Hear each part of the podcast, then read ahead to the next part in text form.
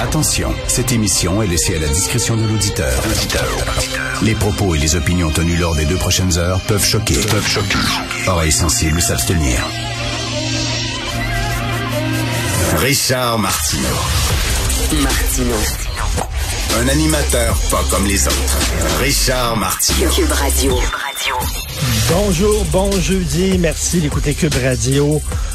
Je commence à être tanné des gens qui chialent contre la F1 là, en disant que c'est épouvantable la F1. Voyons donc, c'est une fenêtre sur le monde. Il y a des gens qui viennent de l'étranger, de partout de l'étranger, et puis qui puissent, ils peuvent soudainement, je sais pas, s'initier à la culture québécoise.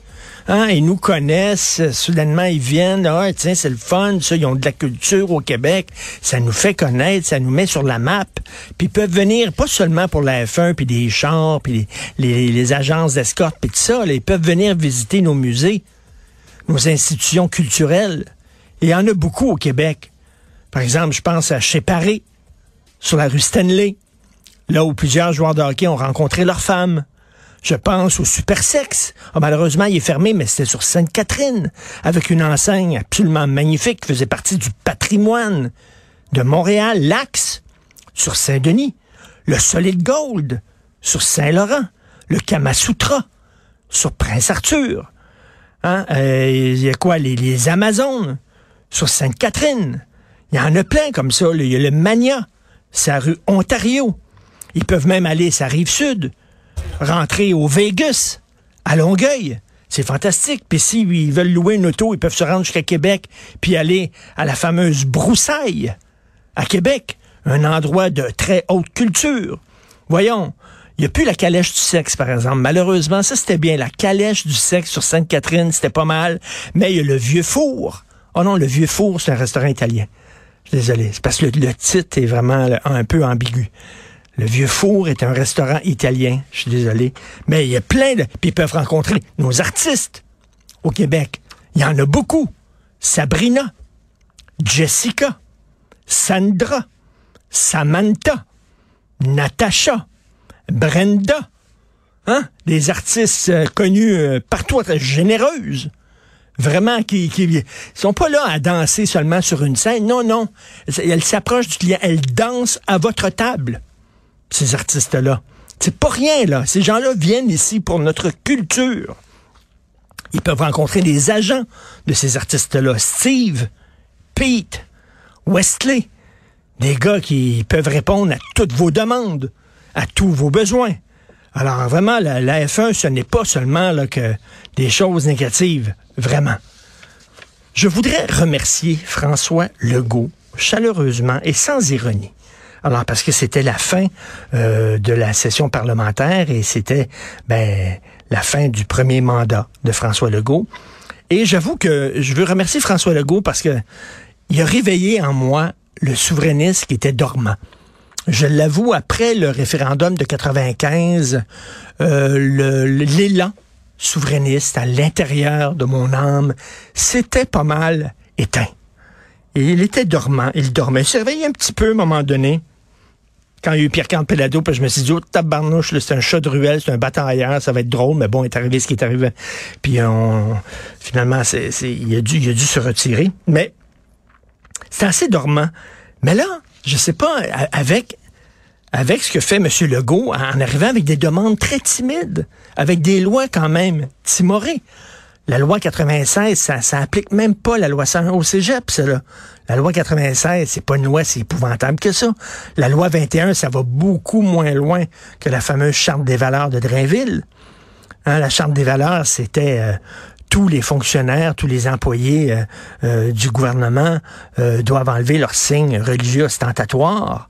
Et là, on dit non, non, non, finalement, ça va être seulement euh, les fonctionnaires en position d'autorité. Puis une clause grand-père, c'est-à-dire que si vous travaillez déjà pour le gouvernement avant euh, l'application de la loi, vous n'aurez pas besoin d'enlever votre signe religieux. Donc, c'est une laïcité à deux vitesses, finalement. Donc, il arrive avec des lois extrêmement timides. Monsieur, euh, Monsieur Legault, il est arrivé devant Ottawa, le chapeau entre les mains, avec des grands yeux, gentils comme, euh, comme le chat botté dans Shrek, avec un peu de l'eau dans le regard, implorant comme ça, en disant, pouvez-vous, s'il vous plaît, nous donner un peu de pouvoir? Puis là, ça, veut dire fuck you par Ottawa. Alors, je veux remercier M. Legault parce qu'il a démontré. Est-ce que c'était, il y a des gens qui disent, c'est ça qu'il voulait faire. Hein? Aujourd'hui, euh, j'imagine dans ma chronique du Journal de Montréal, un film euh, biographique sur François Legault réalisé par Oliver Stone. Où là, il y aurait François Legault puis euh, Simon Jolin Barrette dans un bureau sombre, les stars fermés, les lumières éteintes. Puis François Legault qui explique son plan, Simon. Tu vas me faire deux lois, là. Une sur la laïcité, puis une sur euh, la langue française, puis des lois timides, pas trop fort. Des lois pas trop fortes. Puis là, on va montrer. Ces lois-là vont être, c'est sûr qui vont être refusées. Puis là, on va montrer aux Québécois qu'il y a une seule avenue, c'est la souveraineté. Il y a des gens qui pensent ça, que c'est un souverainiste caché.